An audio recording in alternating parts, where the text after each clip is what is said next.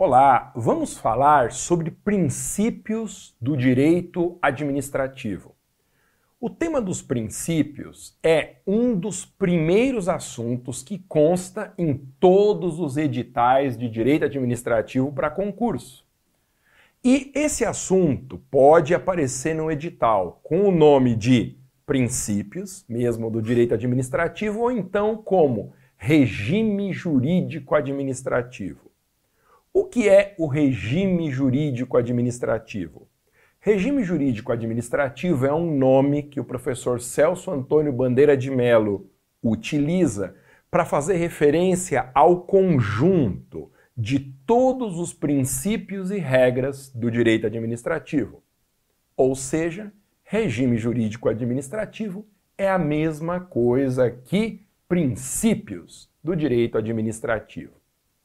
Bom, para o professor Celso Antônio Bandeira de Mello, os princípios do direito administrativo estão sustentados sobre duas ideias fundamentais, que ele chama de supraprincípios do direito administrativo. Esses supraprincípios são supremacia do interesse público sobre o privado e indisponibilidade do interesse público. Em linhas gerais, a supremacia do interesse público sobre o interesse privado significa que a administração, como defensora dos interesses da coletividade, defensora do interesse público, recebe do direito prerrogativas especiais para essa defesa. Então, diz o professor Celso Antônio Bandeira de Mello, a supremacia do interesse público sobre o privado é um pilar do direito administrativo que sustenta todos os poderes especiais que a administração tem em nosso direito. Então, por exemplo, prazos processuais que a administração tem em dobro para contestar, para recorrer e para responder recursos. Qual que é a origem desse privilégio, dessa prerrogativa, desse poder especial? Supremacia do interesse público sobre o privado. Por que é que procuradores públicos não precisam juntar procuração nas petições que são apresentadas em juízo? Decorre isso da supremacia do interesse público sobre o privado. Então, imagina que o direito administrativo é um edifício. E esse edifício é sustentado por duas colunas centrais. A supremacia do interesse público sobre o privado é uma dessas colunas desse edifício. A outra é a indisponibilidade do interesse público. Para avançar um pouquinho nessa ilustração, a metáfora do prédio e das colunas, pense que Cada andar desse prédio é um dos capítulos do direito administrativo. Então, imagina esse edifício que tem no primeiro andar, por exemplo, os atos administrativos, organização no segundo andar, depois licitação, contratos, intervenção na propriedade e segurando esses temas, sustentando esses temas, supremacia do interesse público e indisponibilidade do interesse público. Tome um pouco de cuidado, porque a ideia de supremacia do interesse público sobre o privado é uma ideia hoje relativizada. E por que relativizada? Porque não há uma supremacia absoluta do interesse público sobre o privado. E por que é que não há? Porque o próprio Celso Antônio, ele explica que há uma diferença que vem de um autor italiano chamado Renato Alessi. Há uma diferença, segundo Alessi, entre o interesse público primário e o interesse público secundário. O interesse público primário é o verdadeiro interesse da coletividade. O interesse público primário, esse tem supremacia sobre o interesse particular. Já um segundo tipo de interesse público é chamado de interesse público secundário. O interesse público secundário é o interesse patrimonial do Estado como pessoa jurídica. Diz o professor Celso Antônio que, quando a administração atua para defender o interesse secundário, o interesse dela como pessoa jurídica, não existe essa supremacia. Na defesa do interesse público secundário, esse interesse está no mesmo nível, está em posição de igualdade com o interesse do particular. Por isso que a supremacia do interesse público sobre o privado não é uma ideia absoluta, porque ela só existe se estivermos falando do interesse público primário. Portanto, o nome correto mesmo desse supra-princípio seria supremacia do interesse público primário sobre o interesse particular. É uma noção relativa à de supremacia do interesse público. Muito bem. E o outro supra-princípio, o segundo supra-princípio que sustenta toda a estrutura, todo o edifício do direito administrativo, a segunda ideia central depois da supremacia do interesse público sobre o interesse primário ou interesse privado, melhor, é o supraprincípio da indisponibilidade do interesse público. A indisponibilidade do interesse público, ela estabelece limitações à atividade da administração. Significa a indisponibilidade do interesse público? Significa que o agente público e a administração não são donos do interesse da coletividade, do interesse público primário. O interesse público primário, ele é titularizado pelo povo. A administração pública e os servidores públicos, eles são meros gerentes do interesse da coletividade meros administradores, porque eles exercem uma função. Essa palavra função no direito administrativo, ela é muito importante. Os agentes públicos exercem uma função e função no direito é o nome que se dá para a atividade que alguém exerce em nome próprio na defesa do interesse de terceiros. Então, olha que interessante. Tem dois tipos de atividades dentro do direito. Tem as atividades comuns, que a pessoa exerce em nome próprio, na defesa de interesse próprio. Isso é uma atividade comum. Então, por exemplo, se eu levantar aqui e for buscar um copo de água, eu estou realizando uma atividade comum. Eu estou agindo em nome próprio na defesa de um interesse que é só meu. O agente público não exerce atividades comuns. Ele exerce um segundo tipo de atividade, que é atividade funcional ou simplesmente função. Porque ele atua em nome próprio na defesa do interesse de terceiro, na defesa do interesse da coletividade, que é o interesse público primário. Quando eu digo para você que o agente público é um mero gestor, um mero gerente do interesse público, lembra dessa palavra gerente ela explica bem a natureza funcional da atividade da administração. O que é um gerente? Pensa no gerente de uma loja, por exemplo. O gerente é alguém que administra a loja, mas não é dono da loja. Ou seja, o gerente ele exerce uma atividade funcional. Ele atua em nome próprio na defesa do interesse do proprietário da loja. O agente público, ele é também um gerente, um gestor do interesse da coletividade, porque ele atua na defesa de um interesse que não é dele. E como o interesse público não pertence ao agente e nem é titularizado pela administração, a administração e o agente público não podem dispor livremente do interesse da coletividade porque só pode dispor livremente do interesse da coletividade quem é dono desse interesse. Portanto, a ideia de indisponibilidade do interesse público também é uma noção relativa. E por que é que é uma noção relativa? Porque existem alguns casos muito excepcionais no nosso ordenamento em que o agente público, com expressa previsão legal, ele pode se comportar como se ele fosse dono do interesse da coletividade.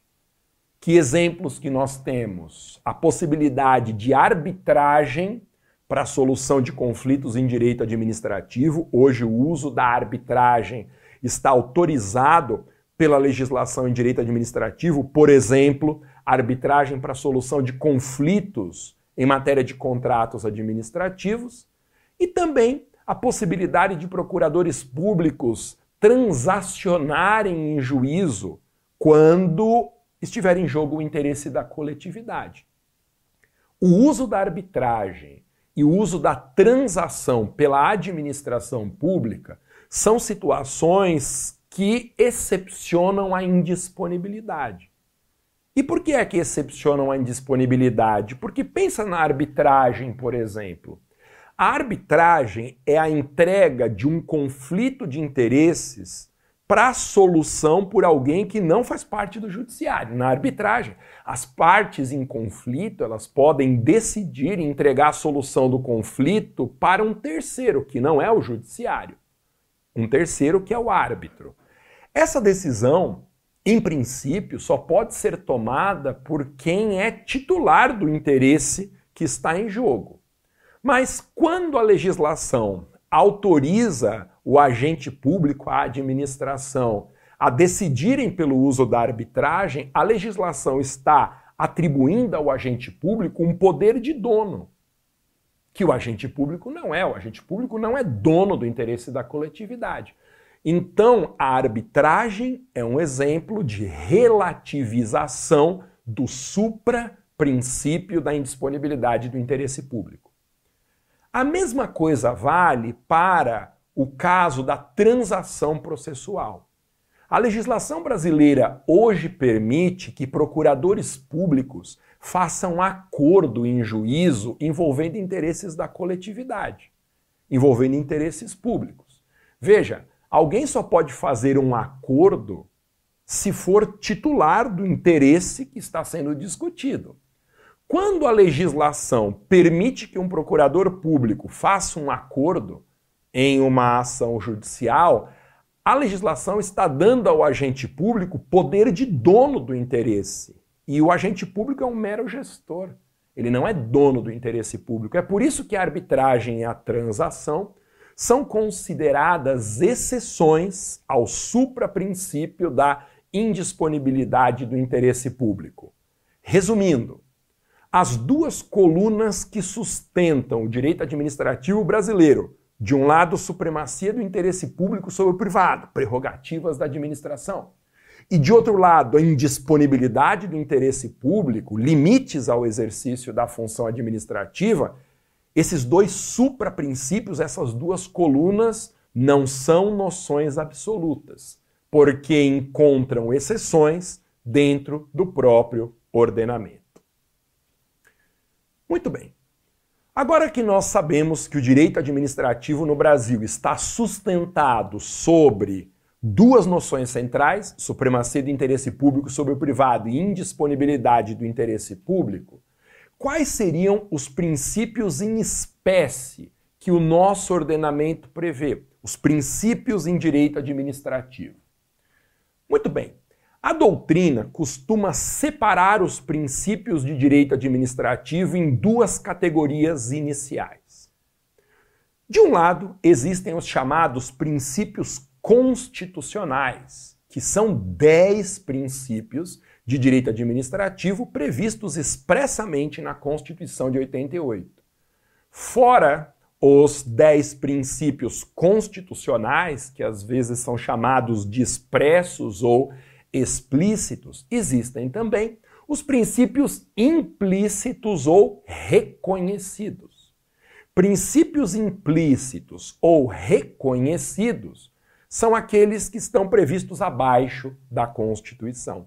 São princípios que quase todos têm previsão na Lei Federal do Processo Administrativo, no artigo 2 da Lei 9784 de 99 o artigo 2 da Lei Federal do Processo, da Lei 9784 de 99, ele tem uma lista de princípios do direito administrativo.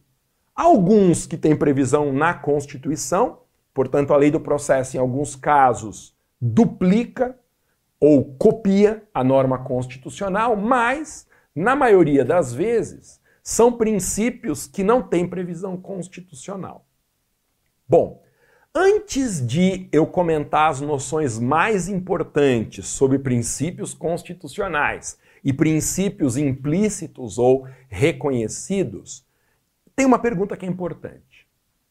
Por que os princípios no direito administrativo têm uma relevância maior do que os princípios nas demais áreas do direito?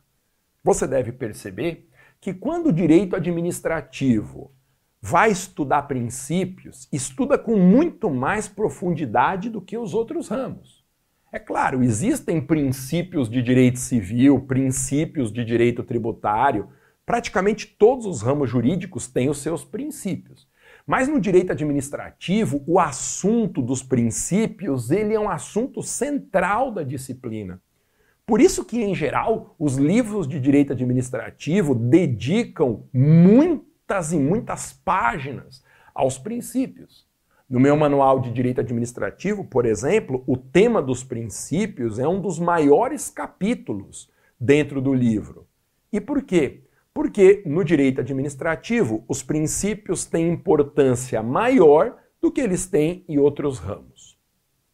E de onde vem essa importância maior que os princípios em direito administrativo têm do que os princípios em outros ramos? É, em primeiro lugar, essa importância maior vem do fato de o direito administrativo no Brasil não estar codificado.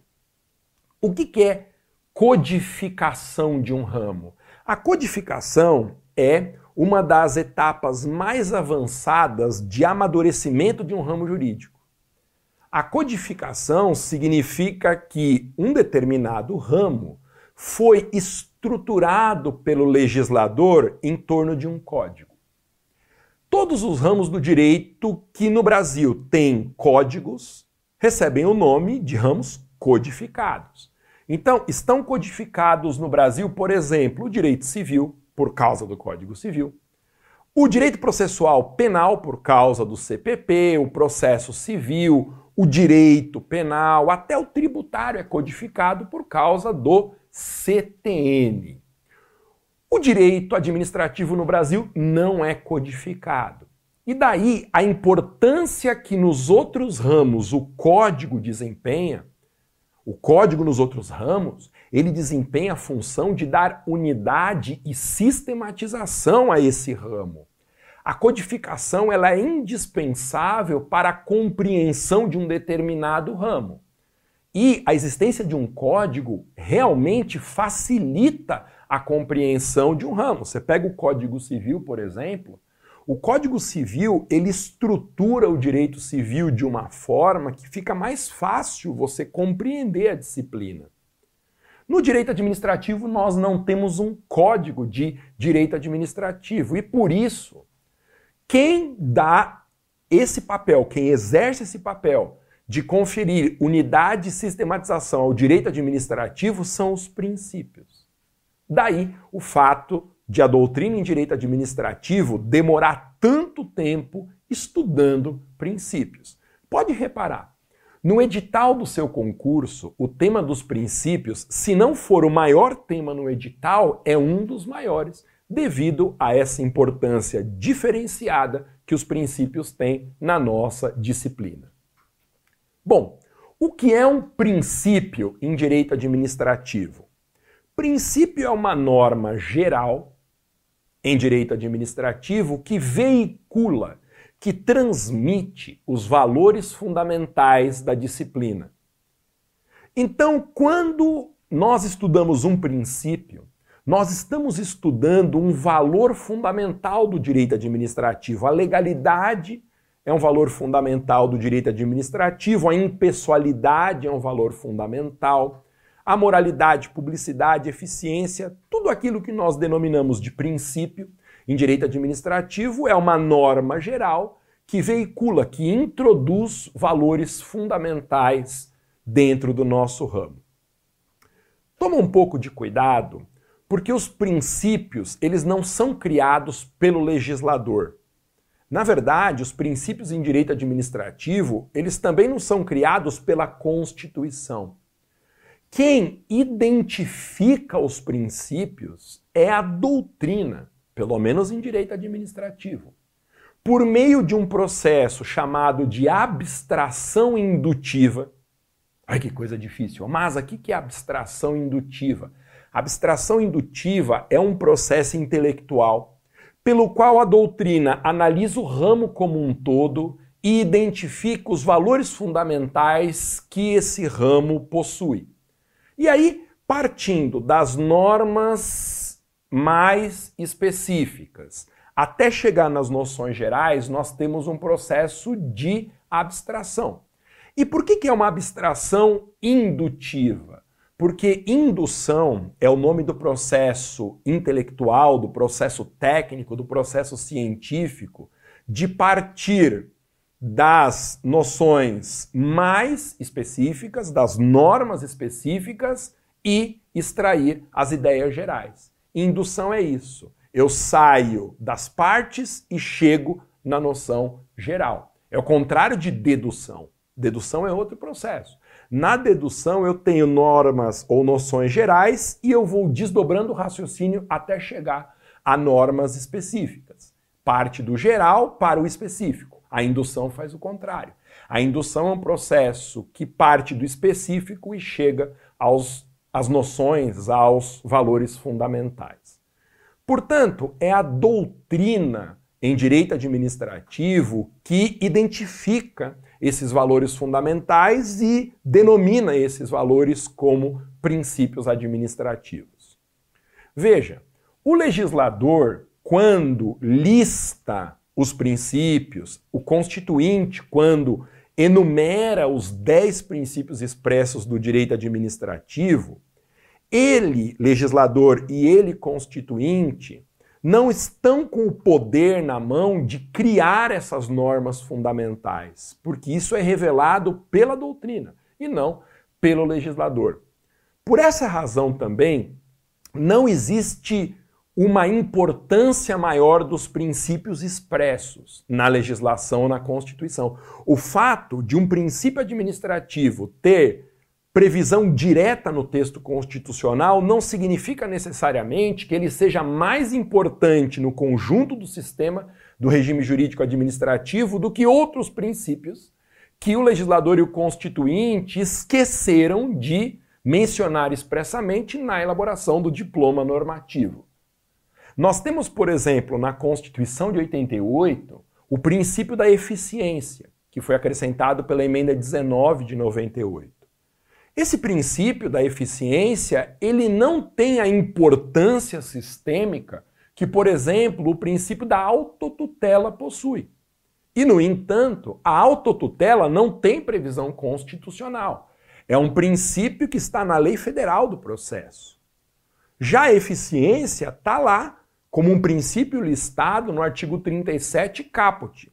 E o fato do constituinte ter lembrado na hora de escrever o artigo 37 caput, que existe um princípio chamado de eficiência, não significa que essa expressa menção transforme a eficiência num princípio que não tenha previsão expressa, porque não está na mão do constituinte, não está na mão do legislador criar um princípio. A eficiência, por exemplo, é um princípio de conteúdo muito vago no nosso ordenamento. O Constituinte lançou a ideia de eficiência no 37 caput, mas não existem muitos institutos no direito administrativo capazes de dar um conteúdo concreto para a eficiência. É mais uma dessas ideias lançadas na Constituição, mas com pouco alcance prático. Tudo bem? Então, o princípio da eficiência é uma demonstração de que o fato de um princípio administrativo estar expresso na Constituição não autoriza concluir que só por essa previsão expressa ele tem mais importância dentro do sistema do que princípios que, digamos, foram esquecidos pelo Constituinte na hora de redigir o artigo 37 caput e as demais normas da Constituição Federal de 88. Olha só, a doutrina divide os princípios de direito administrativo em princípios expressos, que são aqueles 10 previstos na Constituição, e princípios reconhecidos, que são outros princípios que não foram lembrados pelo Constituinte na hora de escrever o texto de 88. Então, princípios expressos são os que estão na Constituição. Princípios implícitos ou reconhecidos são aqueles que estão fora do texto da Constituição. Ao contrário do que muita gente acha, não são apenas cinco os princípios de direito administrativo expressos na Constituição. As pessoas normalmente acham que os princípios constitucionais do direito administrativo são aqueles do 37 caput. Legalidade, impessoalidade, moralidade, publicidade e eficiência. Claro, esses são expressos. Aliás, há uma dica incrível para você guardar o nome desses princípios do 37 caput. Eles são princípios cujas iniciais dos nomes formam a palavra limpe. Limpe legalidade, impessoalidade, moralidade, publicidade e eficiência. Mas, fora os princípios constitucionais do artigo 37 caput, existem outros cinco princípios constitucionais do direito administrativo, mas que não estão organizados no 37 caput. Esses outros cinco princípios constitucionais do direito administrativo, eles estão espalhados pelo texto da Constituição de 88.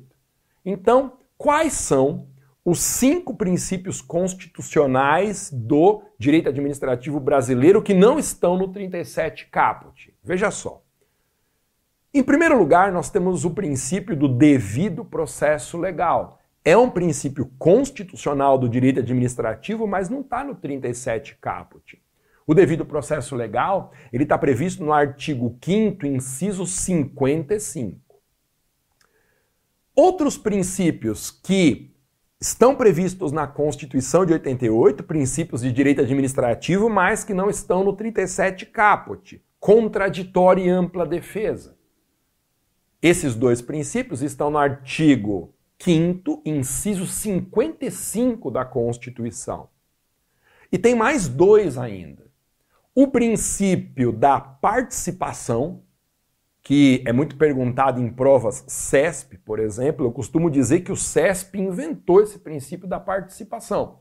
Porque você olha no artigo 37, parágrafo 3 da Constituição, que é o fundamento normativo desse princípio, segundo o CESP, e lá está dito que a lei criará mecanismos de participação do usuário na administração pública. Isso não é um princípio, mas em provas de concurso, às vezes, existem é, algumas verdades que só servem para aquela realidade dos concursos. Então, o princípio da participação, artigo 37, parágrafo 3 da Constituição, é considerado por muitos concursos como o nono princípio expresso de direito administrativo na Constituição de 88. E o último deles o último princípio que a Constituição de 88 prevê, mas que não está no 37 caput, é o princípio da celeridade processual, ou razoável duração do processo. O princípio da celeridade processual ou da razoável duração do processo tem previsão no artigo 5 inciso 78 da Constituição de 88. E o que diz esse dispositivo, artigo 5, inciso 78?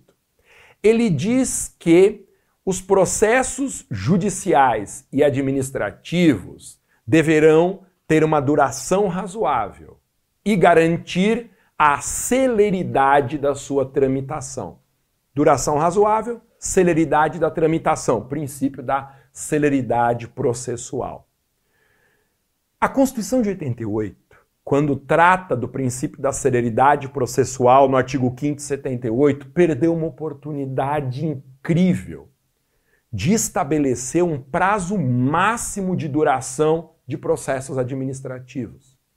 Teria sido lindo e daria ao princípio da celeridade um alcance prático muito maior se o artigo 5 inciso 78 dissesse, por exemplo, que os processos administrativos deverão ter uma duração razoável, não podendo ultrapassar, por exemplo, três meses, não podendo ultrapassar seis meses de tramitação.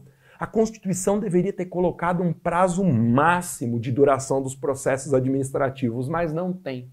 O artigo 5 inciso 78 fala genericamente de celeridade processual. E por falar genericamente, é muito difícil de você aplicar esse princípio da celeridade em algum caso concreto. Então, guarde quais são os 10 princípios de direito administrativo expressos na Constituição de 88.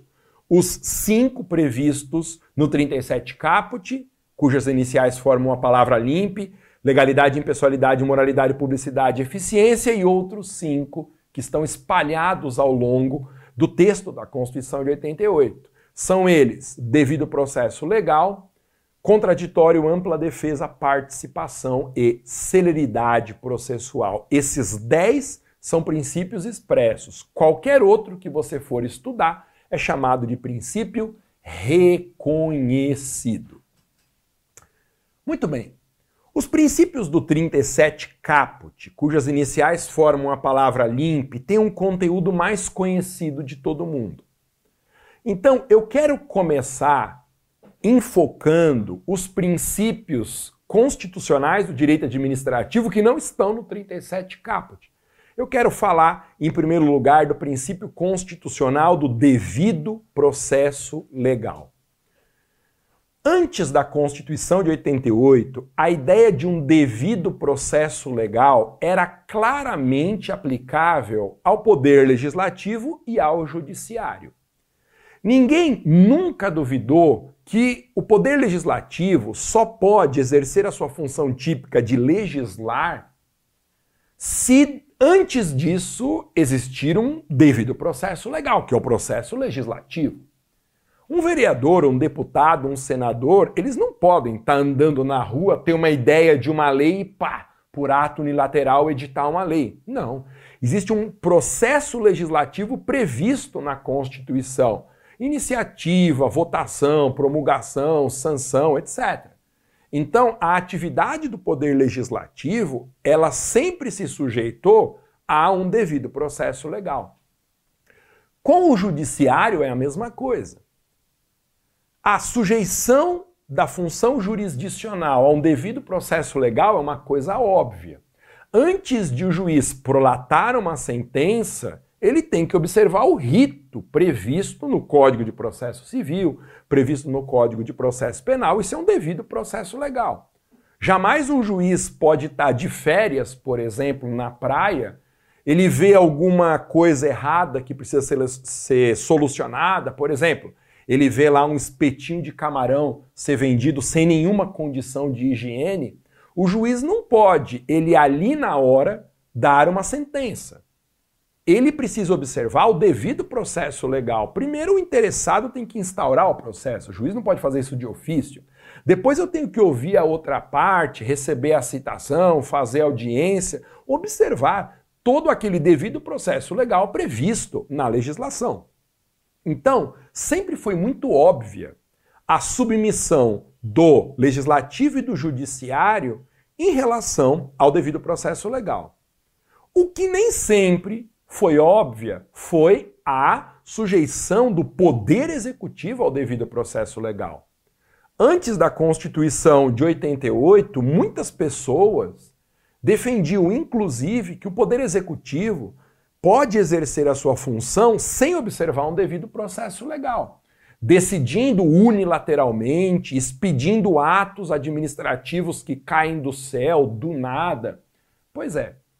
A partir da promulgação da Constituição Federal de 88, com a redação do artigo 5, inciso 54, o exercício da função administrativa também se sujeita a um devido processo legal.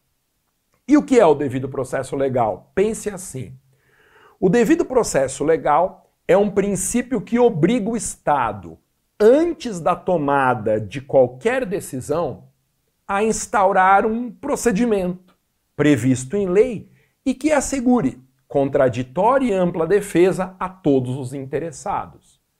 Esse é o conteúdo inicial do devido processo legal. Qualquer decisão estatal, seja legislativa, jurisdicional ou administrativa, só será legítima quando precedida de um rito previsto em lei e que assegure contraditória e ampla defesa a todos os interessados, a todos os afetados por essa decisão.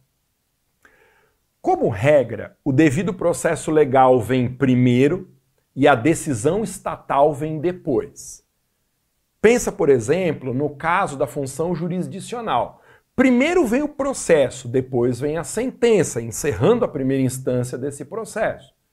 Mas, excepcionalmente, é possível inverter essa ordem. E como que se inverte essa ordem? Decidindo primeiro e garantindo contraditória e ampla defesa depois. Na função jurisdicional, por exemplo, o Código de Processo Civil prevê a adoção, por exemplo, de tutela antecipada. Na tutela antecipada, o juiz toma uma decisão primeiro para depois garantir contraditória e ampla defesa. Na liminar e mandado de segurança também há uma inversão da lógica natural, porque o juiz concede a liminar, decide primeiro e depois abre contraditória e ampla defesa para outra parte. Ok? Então, isso é o que nós chamamos de devido processo legal diferido no tempo. O devido processo legal diferido no tempo é a hipótese excepcional de primeiro o Estado decidir e depois abrir o processo com contraditória e ampla defesa. No direito administrativo é a mesma coisa.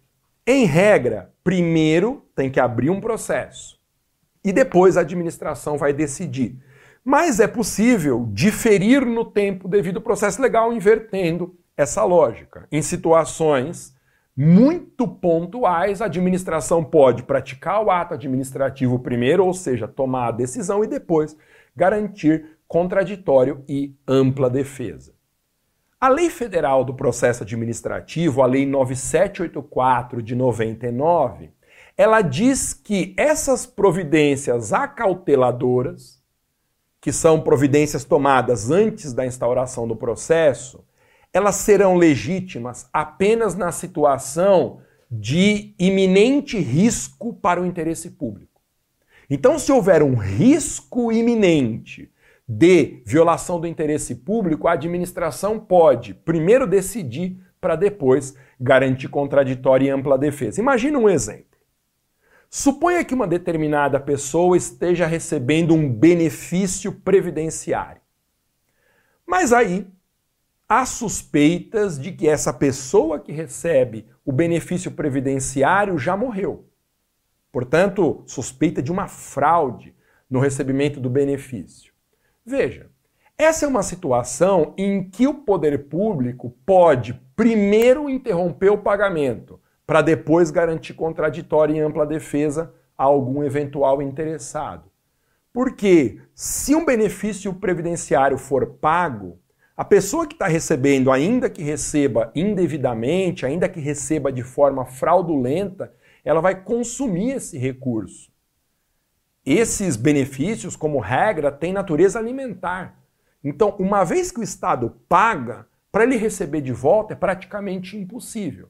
Então, devido ao iminente risco de violação do interesse público, pelo fato de eu pagar um benefício e depois não conseguir pegar de volta, a legislação admite a inversão. Eu suspendo o pagamento cautelarmente e depois garanto contraditório e ampla defesa.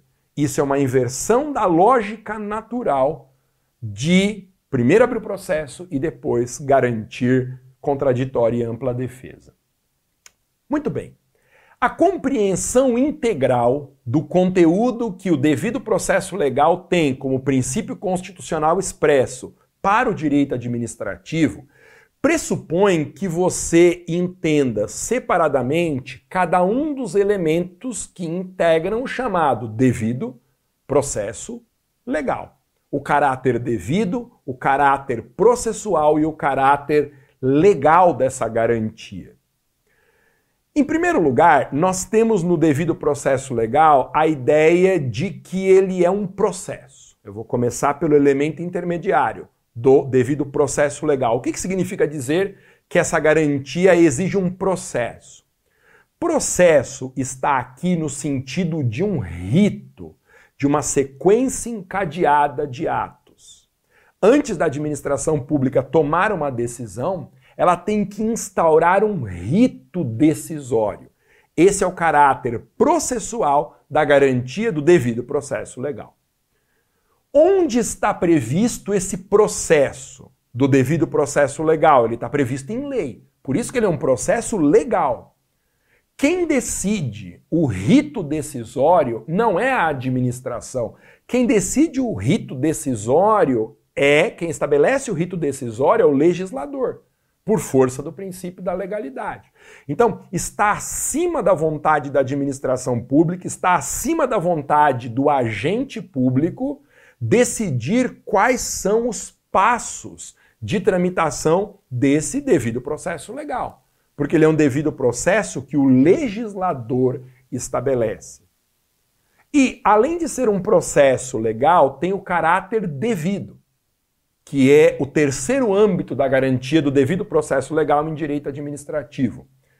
Devido processo legal, esse elemento devido significa que o rito decisório estabelecido em lei antes da administração tomar uma decisão não pode ser um rito qualquer. Não pode ser um rito previsto em qualquer lei. Tem que ser um rito previsto na lei que disciplina aquela decisão. Esse é o caráter devido da garantia do devido processo legal. Então, por exemplo, se a administração ou o judiciário forem aplicar as penas da lei de improbidade, da lei 8429, a aplicação dessas penas, que é a decisão, tem que ser precedida de um rito previsto em lei, mas que não é uma lei qualquer. É a lei que descreve as sanções aplicadas, a lei de improbidade. Por isso que é inconstitucional a decisão que aplica alguma pena da lei de improbidade em processo administrativo disciplinar.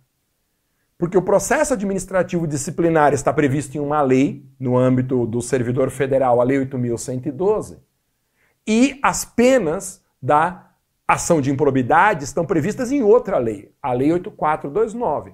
Então, quando um processo disciplinar decide aplicar uma pena que está na lei de improbidade, há um processo, há uma natureza legal, só que não é o devido processo legal, porque o rito que tem que anteceder a aplicação de sanções da lei de improbidade é o rito previsto na mesma lei que descreve essas sanções, que é a Lei 8429. Então, resumindo, a garantia do devido processo legal em direito administrativo tem três elementos: a natureza processual, um rito que antecede a tomada de decisões, a natureza legal, o que significa dizer que não é a administração que estabelece como será tomada a decisão, qual será esse passo a passo, é o legislador que decide. E a natureza devida.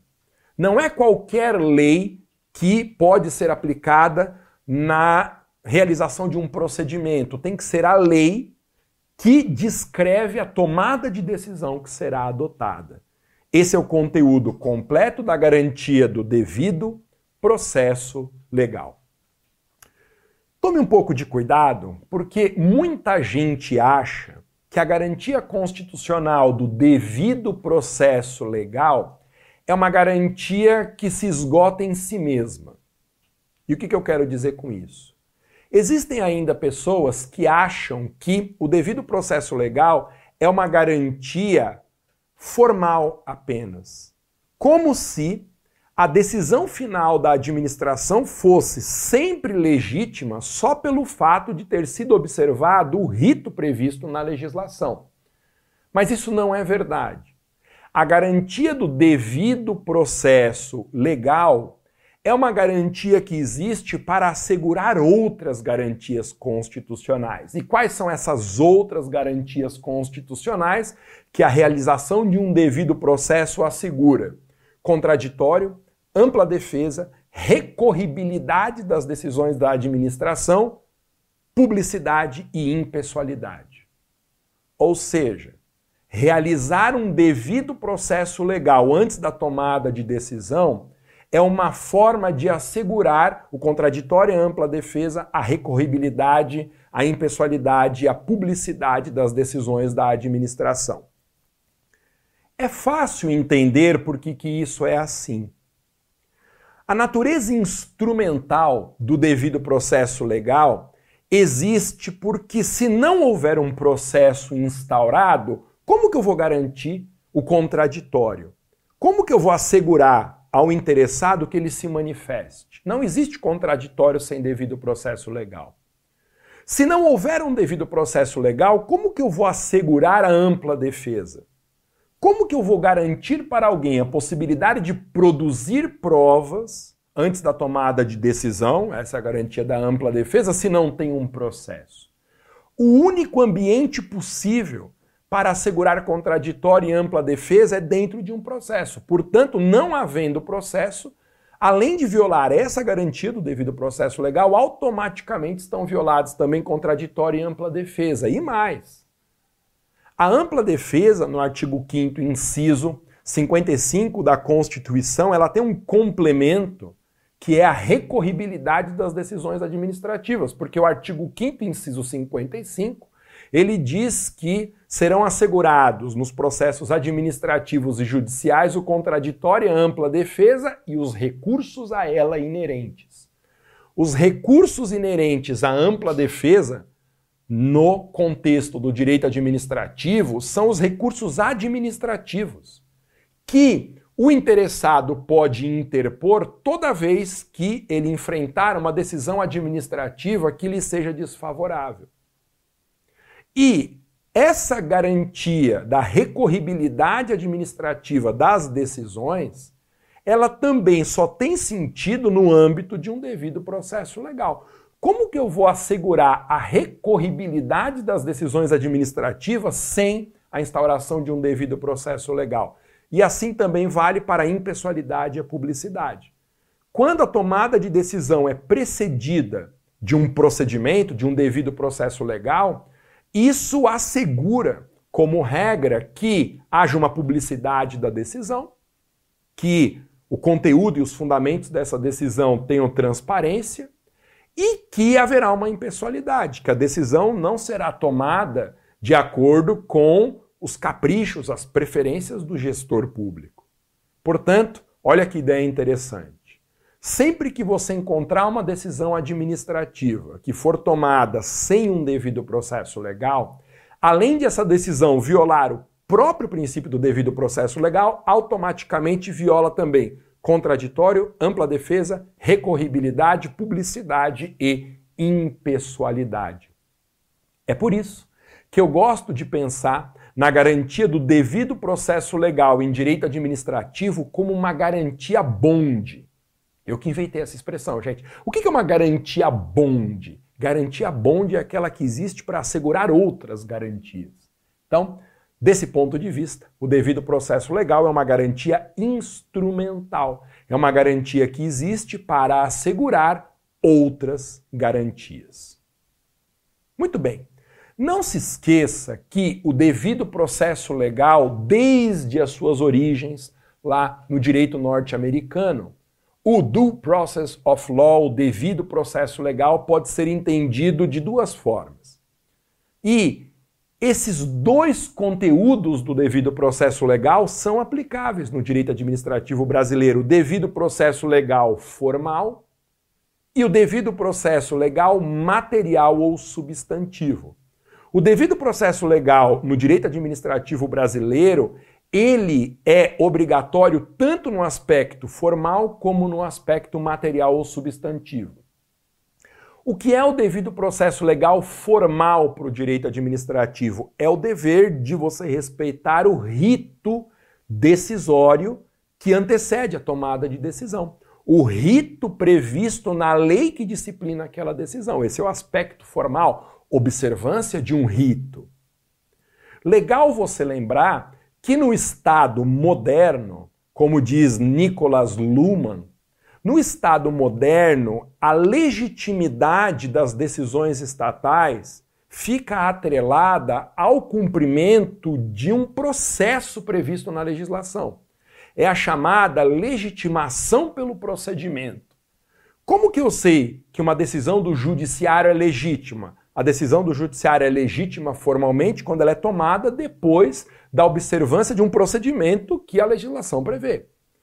Como que eu sei que uma lei é legítima no Estado de Direito? Uma lei é formalmente legítima no Estado de Direito quando ela for criada após o rito previsto na lei para a instituição das leis. Isso é a legitimidade pelo procedimento.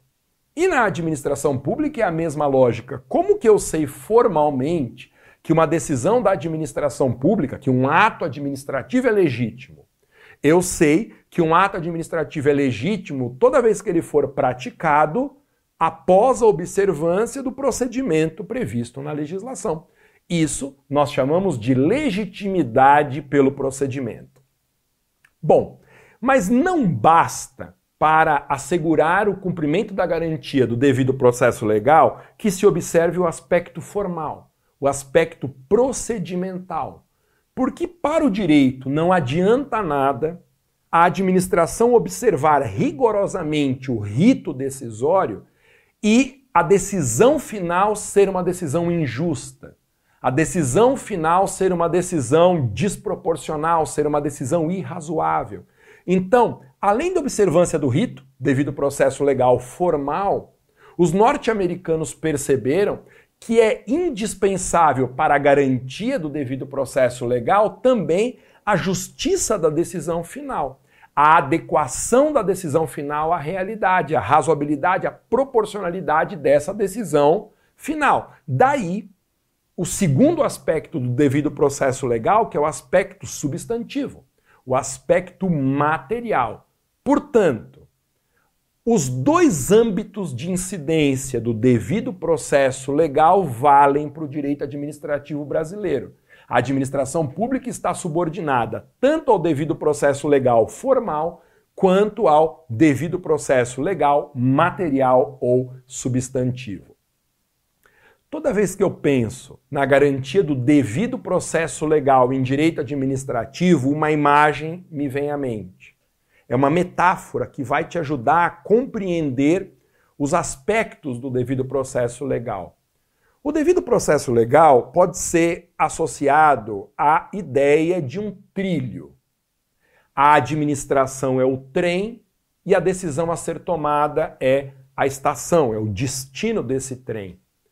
Quando a administração vai decidir, vai chegar ao destino, não é ela, a administração, que escolhe o caminho a seguir. O caminho está definido pelo legislador naquele trilho.